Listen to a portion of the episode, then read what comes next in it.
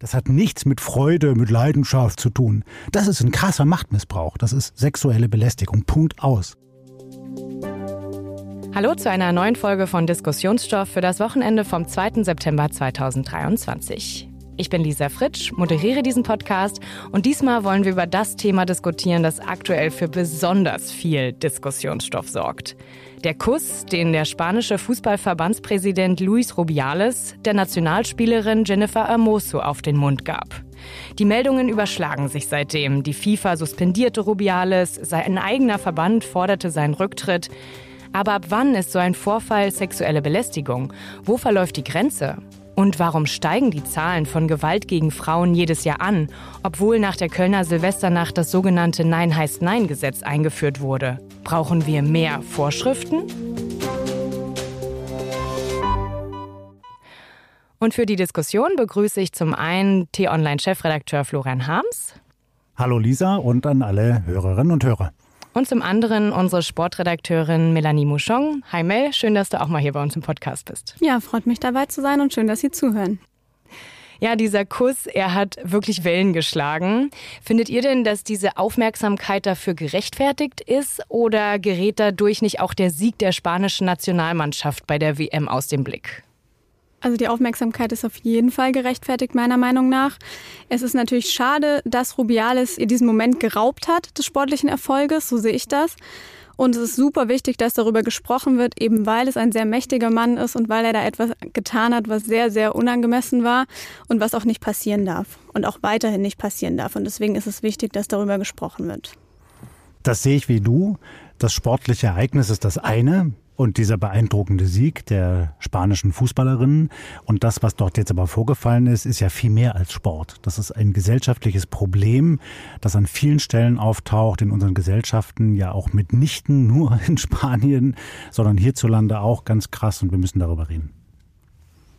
Ja, deswegen gut, dass wir zusammenkommen. Ich finde auch ähm, diese Formulierung von dir ganz passend, hat ihr den Moment geraubt, denn es war ja wirklich diese Fußball-WM dieses Jahr was Besonderes. Ne? Also es hat so viel Aufmerksamkeit generiert wie noch nie und dann passiert sowas, wo man sich dann ja gar nicht so wirklich mit dem Sieg und der Nation beschäftigt, die ihn eingeholt hat.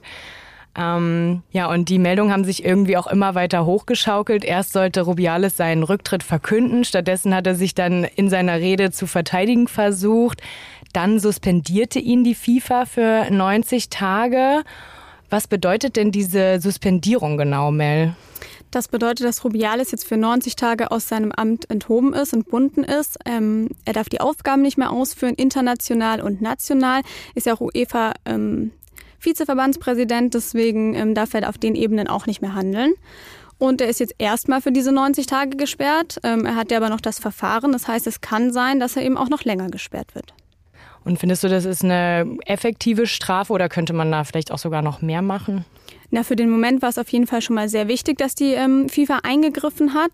Eben genau auch zu dem Zeitpunkt, als eben der spanische Verband ähm, Hermoso mit der Klage gedroht hat. Deswegen war es wichtig, dass die FIFA eingegriffen hat. Und sie hat ja auch gesagt, dass er sich Hermoso und dem Umfeld von ihr nicht nähern darf, was ich auch sehr gut finde. Ah, okay, ja, das wusste ich noch nicht. Aber das mit dem Verband war ja auch gerade ähm, irgendwie komisch. Erst ähm, wollen die Spielerin verklagen, dann zwei Tage später ähm, fordern sie selbst den Rücktritt ihres eigenen Verbandspräsidenten. Also kommt es mir auch vor, als wüssten die nicht so ganz, ähm, wo sie sich positionieren wollen. Und ähm, hinzu kommt ja auch, dass die Spielerinnen boykottiert haben, jetzt weiterzuspielen. Ist das irgendwie noch der schlimmere Effekt dieser ganzen Sache? Hat das jetzt Auswirkungen auf die Fußballbranche? Ich glaube einfach, dass es ein Zeichen war, dass die Spielerinnen gesagt haben, das war unser Moment, das war unser erster WM-Titel. Ähm, dieser Vorfall ist passiert und sie wollen eben zu ihrer Spielerin stehen, was sehr, sehr wichtig ist. Es gab ja auch einen spanischen Spieler, der gesagt hat, er tritt jetzt erstmal zurück. Und Rubiales ist ja selbst noch nicht zurückgetreten. Die FIFA hat ihn jetzt gesperrt, aber er müsste ja selbst auch Konsequenzen ziehen. Das hat er noch nicht gemacht. Deswegen ist das für den Moment von der spanischen Nationalmannschaft nachvollziehbar. Mhm. Lass uns noch mal konkreter auf, die, ähm, auf den Vorfall direkt schauen, auf den Kuss. Da gab es ja auch verschiedene Reaktionen, vor allen Dingen auch bei uns hier in Deutschland. Ähm, NTV hat bei einer Veranstaltung kurz nach dem Vorfall, der jetzt ja schon fast zwei Wochen her ist, unter anderem Ex-Fußballspieler Lothar Matthäus und den ehemaligen Vorstandsvorsitzenden von Eintracht Frankfurt, Heribert Bruchhagen, gefragt. Und ich spiele euch jetzt mal kurz die Töne dazu ab. Ja, und man kann sich doch küssen, natürlich. Äh äh, Ding, aber das ist Emotion, das ist Liebe, Leidenschaft, Glückseligkeit. Ja, ich habe ich hab nichts gegen solche Bilder, auch wenn es jetzt der Verbandspräsident ist. Vielleicht ist man ein Schrittchen zu weit gegangen, Bussi auf den Mund, muss ja nicht unbedingt sein, aber ja, es ist die Emotionalität und äh, so entstehen solche Bilder, aber für mich keine Diskussion und äh, für mich in Ordnung. Das kann eigentlich nicht gewollt sein, wenn ich ehrlich sein will. Ich äh, nehme auch schon oft mal Sportlerinnen oder gute Bekannte in den Arm, aber dann, äh, dann äh, sagen wir mal, das ist eine Körperlichkeit, die, die eigentlich nicht angebracht ist.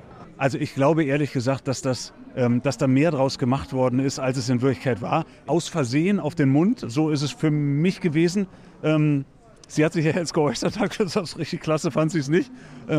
Also ich sag mal, wenn Männer sich freuen und sich umarmen und, und irgendwas zu feiern haben, dann kann auch mal sein, dass man sich aus Versehen auf den Mund küsst, aber daraus würde ich noch keine Liebesbeziehung oder eine Übergriffigkeit ableiten. Ich habe das als nicht so bedeutend empfunden. Die sind Weltmeister. Das ist entscheidend. Ja, bei welchen äh, Meinungen würdet ihr mitgehen? Wo sagt ihr, das geht gar nicht? Ähm, oder ist das alles sowieso nur von den Medien aufgebauscht? Ja, ich würde da Stand jetzt bei keiner Meinung mitgehen. Also ich sehe weder, dass das ein Schrittchen zu weit ist, das ist definitiv zu weit gegangen. Und äh, ich finde, das ist auch nicht nur aus der Emotion heraus, weil so wie der Kuss äh, dargestellt war, auch mit den Händen, wie er sie am Kopf gepackt hat, man küsst jemanden nicht einfach aus der Freude heraus. Das macht man einfach nicht. Und er in seiner Position schon gar nicht. Also da passt überhaupt nicht zusammen, das geht nicht. Mir geht es da wie dir, Mel. Und wenn man das hier hört, was Lothar Matthäus oder Johannes Bekerner sagen, dann ist doch völlig klar, die haben überhaupt nicht verstanden, worum es hier geht. Überhaupt nicht. Oder sie wollen es nicht verstehen.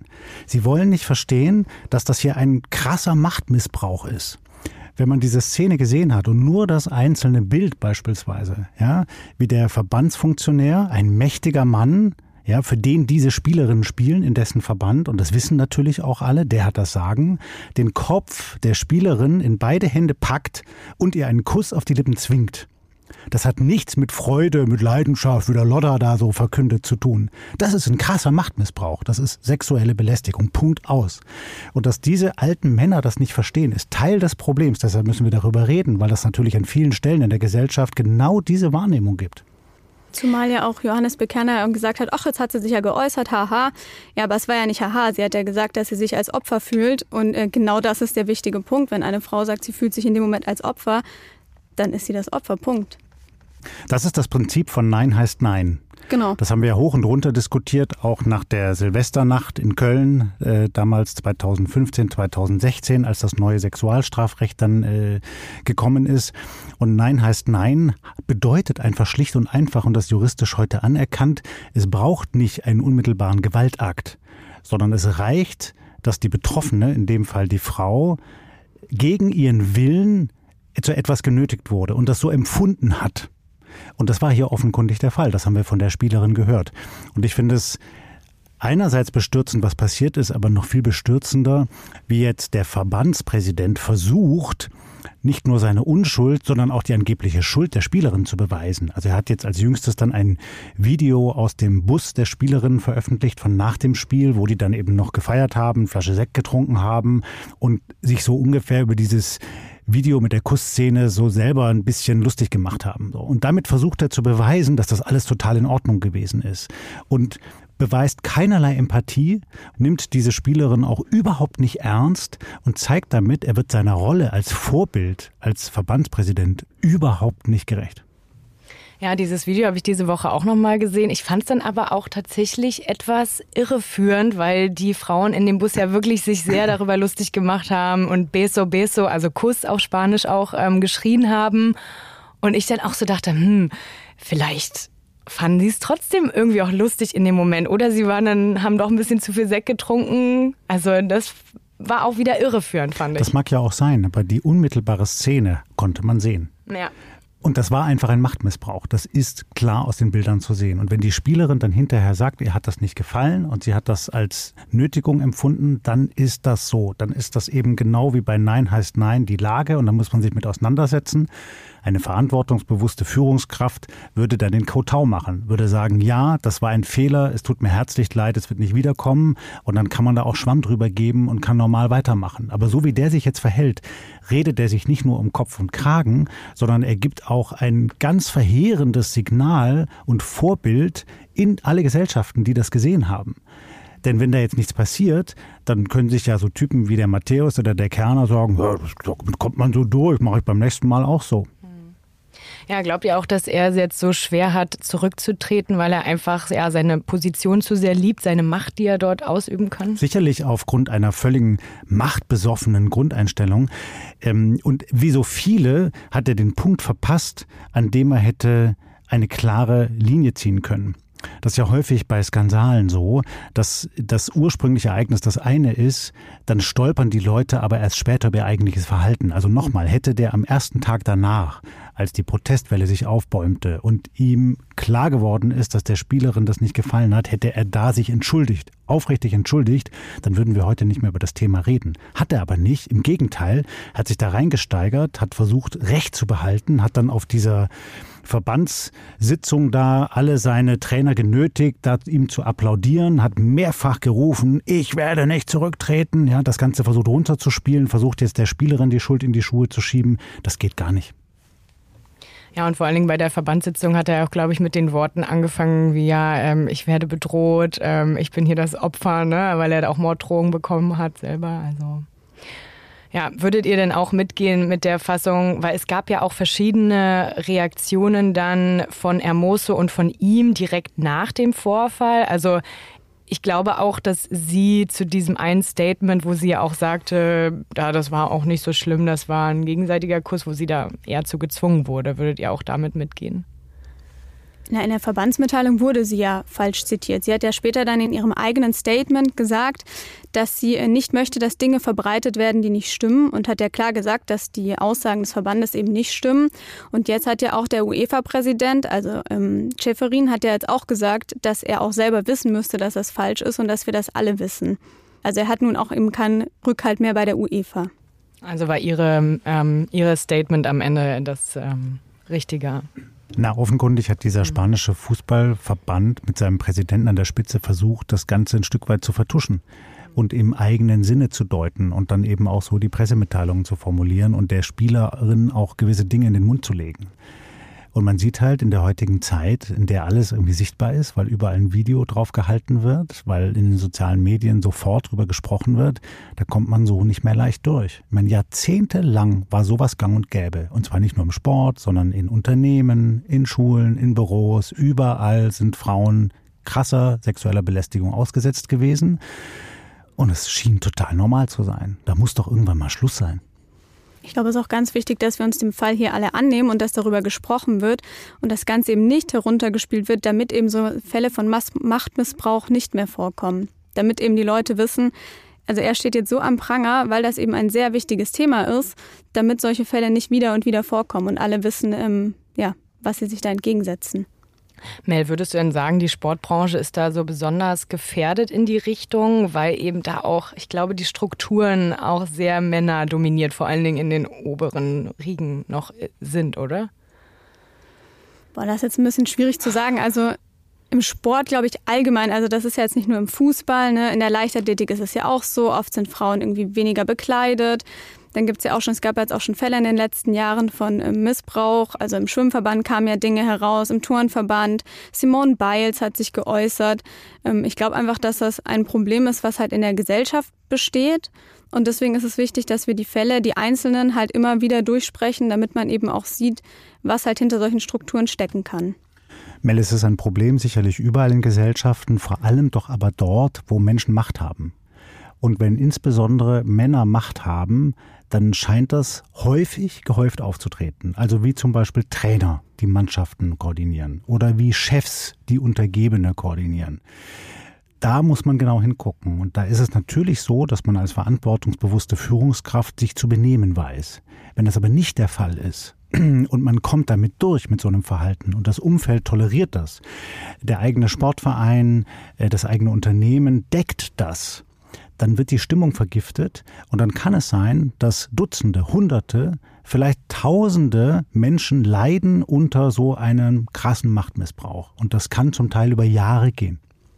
Hm. Florian, du hast es auch schon angesprochen, dass das Sexualstrafrecht nach der Kölner Silvesternacht überarbeitet wurde. Ähm, was genau wurde da geändert? Oder generell die Frage, hat es sich jetzt verbessert oder ist da noch Luft nach oben? Na, es ist einfach das Prinzip verändert worden. Bis dato war es so, dass es für jede Anklage einen echten Beweis einer Gewalttat brauchte. Also man musste nachweisen als Opfer, dass einem Gewalt angetan worden ist. Das ist jetzt anders. Es genügt jetzt, dass man das als Opfer so empfindet, dass man unter Druck gesetzt wurde, genötigt wurde, belästigt wurde. Und das ist natürlich richtig. Natürlich muss man genau beweisen, man muss trotzdem genau hinschauen, was ist da passiert. Ähm, aber ganz häufig lassen sich eben solche Taten, wie zum Beispiel mal schnell das Greifen in den Schritt oder eine krasse verbale Beleidigung nicht mehr nachweisen hinterher, weil dann Aussage gegen Aussage steht. Und deshalb ist das so schwierig gewesen und deshalb hat man eben in der Juristerei gesagt, es gilt jetzt dieses Prinzip, dass Nein heißt Nein. Also in dem Moment, wo eine Betroffene oder auch ein Betroffener, gibt ja auch Männer, die sexueller Belästigung ausgesetzt sind, eine Stoppgrenze ziehen und sagen, bis hierhin und nicht weiter und alles, was darüber hinausgeht, empfinde ich eben als Beeinträchtigung meiner Selbstbestimmung das kann dann straffällig werden. Und meinst du, da ähm, wäre noch Luft nach oben? Ich meine, man sieht jetzt auch irgendwie durch diesen Vorfall, dass es ja nicht wirklich besser geworden ist teilweise. Naja, das ist jetzt ein besonders krasser Fall und der ist eben in Australien in einem spanischen Verband passiert. Es ist mitnichten so, dass alles besser geworden ist. Wenn wir uns die Zahlen ansehen, also die Anzeigen ähm, gegen sexuelle Belästigung, dann sind die durch die Decke gegangen, sind hochgeschnellt, natürlich auch aufgrund dieses neuen Sexualstrafrechts. So, das ist ja völlig klar. Wenn man das Prinzip umkehrt und es genügt eben schon eine Aussage, ich habe mich hier sexuell belästigt gefühlt, dann muss die Behörde ermitteln, dann steigt diese Zahl. Nochmal, das heißt nicht, dass dann in jedem Fall auch sofort jemand verurteilt wird. Natürlich muss man Beweise beibringen. Aber dadurch ist das ganze Problem viel transparenter geworden. Und man kann sich als Gesellschaft viel intensiver damit beschäftigen. Und es wird eben nicht mehr unter den Tisch gekehrt und vor allem wird Opfern nicht mehr signalisiert, ja, ihr könnt euch zwar beklagen, aber es wird sich sowieso nichts ändern. Denn das war früher sehr häufig so. Bis hin zu Vergewaltigungen der Ehe, dass die nicht geahndet wurde, weil dann Aussage gegen Aussage stand. Ja, ich habe auch gelesen, dass äh, Vergewaltigung der Ehe erst seit 1997 strafbar ist. Das sind ja nicht mal 30 Jahre. Ja, das müssen wir uns mal denken. Und wir ereifern uns hier häufig über andere Gesellschaften in Afrika oder Asien, die angeblich so rückständig seien. Wir sind auch noch nicht so lang weiter. Ja, früher war das eben alles so in Anführungsstrichen Privatsache, hat man gesagt. Ähm ja, Privatsache und Männer dominiert, das müssen wir einfach sagen. An vielen Stellen in der Öffentlichkeit in solchen Debatten haben Männer den Ton angegeben und sich das Recht rausgenommen, zu bestimmen, was sie dürfen und was sie nicht dürfen. Wir haben jetzt schon festgestellt, dass sozusagen eines der Schwierigkeiten ist die Beweislage. Also es ist super schwer natürlich ähm, in der Situation entweder einen Zeugen oder Zeugin im Raum zu haben oder dass die Videokamera mitläuft. Und wie du schon meintest, im schlimmsten Fall steht dann Aussage gegen Aussage. Aber ich glaube, was auch schwierig juristisch ist, ist so die Grenze zu bestimmen, wann ist es sexualisierte Gewalt und wann nicht. Was würdet ihr dazu sagen zu der Frage, wo verläuft die Grenze? Ich würde sagen, sobald eine Frau sagt, dass sie sich irgendwie als Opfer fühlt oder dass sie eine Form von sexualisierter Gewalt erfahren hat, ist es sexualisierte Gewalt. Das ist ja jetzt wie in dem Fall von Herrn Moser. Sie hat gesagt, sie fühlt sich als Opfer. Und dann ähm, ja, ist das so zu akzeptieren. Und so würde ich das auch sagen. Also in dem Moment, wie wir schon gesagt haben, nein ist nein. Also wenn eine Frau sagt, sie hat sowas erfahren, dann muss man ihr erstmal Glauben schenken. Und dann muss man im Einzelfall natürlich immer noch abwägen. Also wenn es beispielsweise zu einem Verfahren oder zu einem Prozess kommt, dann muss man eben schauen, was war da wirklich dran. Es gibt ja auch Fälle von vorgeschobenen Behauptungen, also wo hm, Leute behauptet haben, sie seien sexuell belästigt worden, sie wollten aber dem anderen nur schaden. Gibt es auch, muss man sagen, und im Zweifelsfall müssen Behörden versuchen, das aufzuklären. Die allermeisten Fälle sind aber ziemlich offensichtlich. Das ist genauso wie Mel gerade es gesagt hat ähm, dass Frauen den Eindruck haben, hier werden sie genötigt, hier werden sie belästigt, hier werden sie in ihrer Selbstbestimmung ähm, eingeschränkt. Und das ist einfach nach wie vor ein großes gesellschaftliches Problem. Ja, und gerade diese Woche kam die Nachricht zu Rammstein-Frontmann Lindemann, dass dort die Ermittlungen eingestellt wurden von der Berliner Staatsanwaltschaft. Das ist ja auch eine Debatte, die sich um dieses Thema dreht und die jetzt schon seit einigen Monaten läuft. Und dadurch, dass die Ermittlungen jetzt eingestellt wurden, wirkt es ja auch so ein bisschen, als wurde das den Opfern untergeschoben, dass sie sich das ausgedacht hätten und dass Lindemann jetzt vollkommen unschuldig ist. Naja, ich glaube nicht, dass Ihnen das untergeschoben wird. Sie hätten sich das ausgedacht. Aber hier müssen wir mal unterscheiden. Im Fall Lindemann hat es ja nicht nur eine sehr große öffentliche Berichterstattung gegeben und eine intensive Beschäftigung der Medien mit seinem Fall und auch mit den Frauen, die ausgesagt haben. Aber überwiegend übrigens anonym. Es gab nur eine, die sich da mit Namen geäußert hat. Sondern es gab eben auch ein echtes Ermittlungsverfahren der Berliner Staatsanwaltschaft. Die sind dem Fall nachgegangen. Die sind dann zu dem Ergebnis gekommen, dass es keine stichhaltigen Indizien für eine Anklageerhebung gibt und haben das Verfahren geschlossen. Und damit muss man dann auch sagen, dann gilt die Unschuldsvermutung. Und dann darf man auch nicht, wie vielerorts geschehen, zum Teil auch angeklungen in einem Text auf T-Online, kritisch zu betrachten, dem Lindemann vorwerfen, dass er doch nach wie vor eigentlich ein verkappter Täter sei. Wenn eine Staatsanwaltschaft das Verfahren schließt, dann muss man davon ausgehen im Sinne der Unschuldsvermutung, dass er dann eben unschuldig ist. Oder dass die Frauen es eben im gemeinsamen Willen auch diese Taten eingegangen Ja, oder dass man zumindest die Tat dann, die untersucht worden ist, so nicht belegen kann. Aber ähm, bei dem Fall Rubiales ist es ja auch so, dass das ähm, Sportgericht, also dass jetzt versucht wird in Spanien, glaube ich, auch das Sportgericht ähm, ja, zu dem Fall ihn auf jeden Fall auch abzustrafen.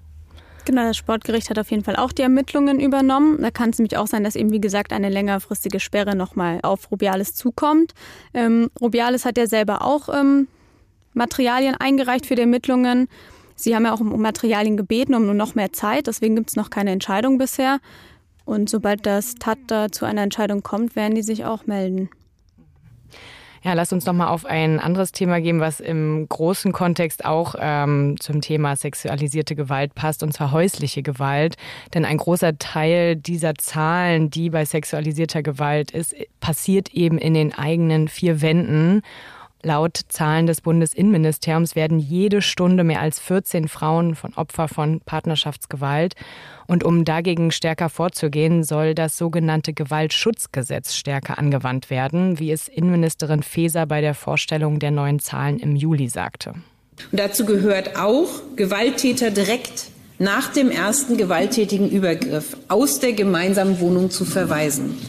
Daher ist es gut, dass die Justizministerinnen und Justizminister sich vorgenommen haben, Anordnungen nach dem Gewaltschutzgesetz effektiver durchzusetzen und dazu auch gesetzgeberischer Handlungsbedarf zu prüfen. Ja, ähm, Gewalt in den eigenen vier Wänden ist natürlich noch mal was anderes. Es ist schwerer dagegen vorzugehen, weil man natürlich nicht einfach das kontrollieren kann wie in der Öffentlichkeit. Würdet ihr aber sagen, da tut die aktuelle Koalition genug gerade dagegen? Ja, ich glaube, Lisa, da passiert einiges und es passiert mehr als früher. Und das nehme ich der Innenministerin Faeser auch ab, dass sie das Problem ernst nimmt und dass sie versucht, da mehr Klarheit und vor allem mehr Schärfe in die Strafverfolgung reinzubringen. Das ist ein riesiges gesellschaftliches Problem. Mitnichten nur in Deutschland, überall rund um den Globus, bei uns aber eben auch. Und das muss enden. Beziehungsweise es muss mehr dagegen getan werden. Und ich habe schon den Eindruck, dass die Ampelregierung da einiges in die Wege geleitet hat. Häufig ist es übrigens auch gar nicht nur der gesetzliche Rahmen, sondern es ist die Frage, werden solche Fälle konsequent verfolgt? Also sind die Staatsanwaltschaften gut genug ausgestattet, um dem nachzugehen, wirklich jeder Anzeige? Ähm, gibt es Ermittlungsbehörden, gibt es Polizisten, die dann zum Beispiel Wohnungsbesuche machen können? Gibt es genug Frauenhäuser, in die Frauen aufgenommen werden können, wenn sie Betroffene sind? An vielen Stellen viel zu wenige. Ja. Also die müssen dann eben vor Ort in den Familien bleiben, statt eine neue Bleibe zu finden. Und da macht die Ampelkoalition schon einiges dafür. Ja, das mit den Frauenhäusern habe ich auch ähm, gehört von Familienministerin Paus, dass ihr das auf jeden Fall auch ähm, wichtig ist. Es ist aber auch gar nicht so einfach, da die Zahl zu erhöhen, ähm, glaube ich. Und eine andere Sache, die ich auch gelesen habe für die Recherche hier, dass die ähm, Regierung eine sogenannte Dunkelfeldstudie plant. Also weil ja auch diese Dunkelziffern extrem hoch sind, weil viele Frauen sich eben gar nicht trauen, es ähm, anzuzeigen, es zu melden. Und die letzte Art so einer Befragung gab es vor 20 Jahren. Also es ist dringend notwendig, dass ähm, da auch was passiert. Du hast es gerade schon angesprochen, Florian, die ähm, Frauenhäuser ist ein ähm, Stellschraube. Es gibt doch aber bestimmt auch noch andere Dinge, die man jetzt seitens von der Justiz, Strafverfolgung ähm, irgendwie auch noch, wo man noch was ändern kann, wo man ran kann. Ja, also das eine ist konsequent durchzusetzen, dass so ein Kontaktverbot auch eingehalten wird dass sich zum Beispiel straffällig gewordene Männer oder gewalttätig gewordene Männer eben den Frauen wirklich nicht mehr nähern dürfen. Und dass das auch kontrolliert wird und garantiert wird, damit die Frauen sich sicher fühlen können. Das andere ist dabei die gesellschaftliche Frage. Wenn man als Frau betroffen ist und man muss aus dem eigenen Heim ausziehen, weil einem dort Gewalt droht. Dann geht man vielleicht zu Verwandten, zu Freunden oder in ein Frauenhaus und das ändert ja das ganze Leben. So, dann hat man einen anderen Arbeitsweg. Man muss sich anders um die Kinder kümmern. Man kann auf viele Dinge des täglichen Lebens nicht zugreifen. Und in der Gesellschaft ist es auch häufig noch so, dass da dann irgendwie so ein Stigma über solchen Leuten liegt. So, also warum bist du nicht mehr zu Hause? Was ist denn da für ein Problem? Was ist dein Anteil an dem Problem? Und so. Und deshalb ist es meines Erachtens so wichtig, dass wir darüber reden und eben die Probleme klar da benennen, wo sie auftreten. Die Probleme liegen immer in den Gewalttätern, nicht in den Betroffenen. Aber kann man denn da bei den Tätern noch mehr machen, dass man irgendwie die mit Beratungsstellen oder sowas ähm, ja auch an die ja, Werte kann, geht? Meine, du kannst ja auch mal sagen, wie du siehst, im Sport gibt es ja auch Programme, zum Beispiel in Vereinen, zum Beispiel aufzuklären. Ähm, warum kommt es denn dazu? Na, wegen einer toxisch verstandenen Männlichkeit, wegen einer nicht nur Testosteron gesteuerten, sondern auch überheblichen Attitüde, ich darf mir hier rausnehmen, was mir zusteht, angeblich. Und natürlich muss man damit umgehen. Und wenn viele Leute das gar nicht mehr lernen, ja, wie man sich adäquat verhält. Es geht ja noch nicht mal mehr darum, ein Kavalier zu sein, ja, Frauen besonders anständig zu behandeln. Es geht einfach darum, ein anständiger Mensch zu sein und sich sozial zu verhalten. Und viele lernen das offenkundig gar nicht mehr. Und da kann man schon für mehr tun, nicht nur indem man darüber gesellschaftlich debattiert, sondern indem man Leute auch direkt darin schult. Ja, indem man zum Beispiel in Schulen Kurse anbietet oder in, im Verein sowas auch thematisiert.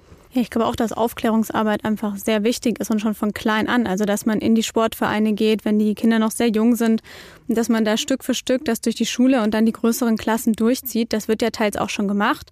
Es ist ja jetzt auch immer mehr so, dass auch im Sport mit Mentaltrainern gearbeitet wird, diese psychologischen Effekte einen immer größeren Raum einnehmen, damit den Sportlern und Sportlerinnen eben auch vermittelt wird, dass es nichts Schlechtes ist, wenn man eben über seine Gefühle spricht und wenn man die Dinge offen ausspricht mit einer Person. Das wird, glaube ich, immer wichtiger und deswegen ist es auch wichtig, dass sich da was tut. Ich glaube, wir sollten auch überlegen, äh, welche gesellschaftlichen Vorbilder denn adäquat sind und welche nicht.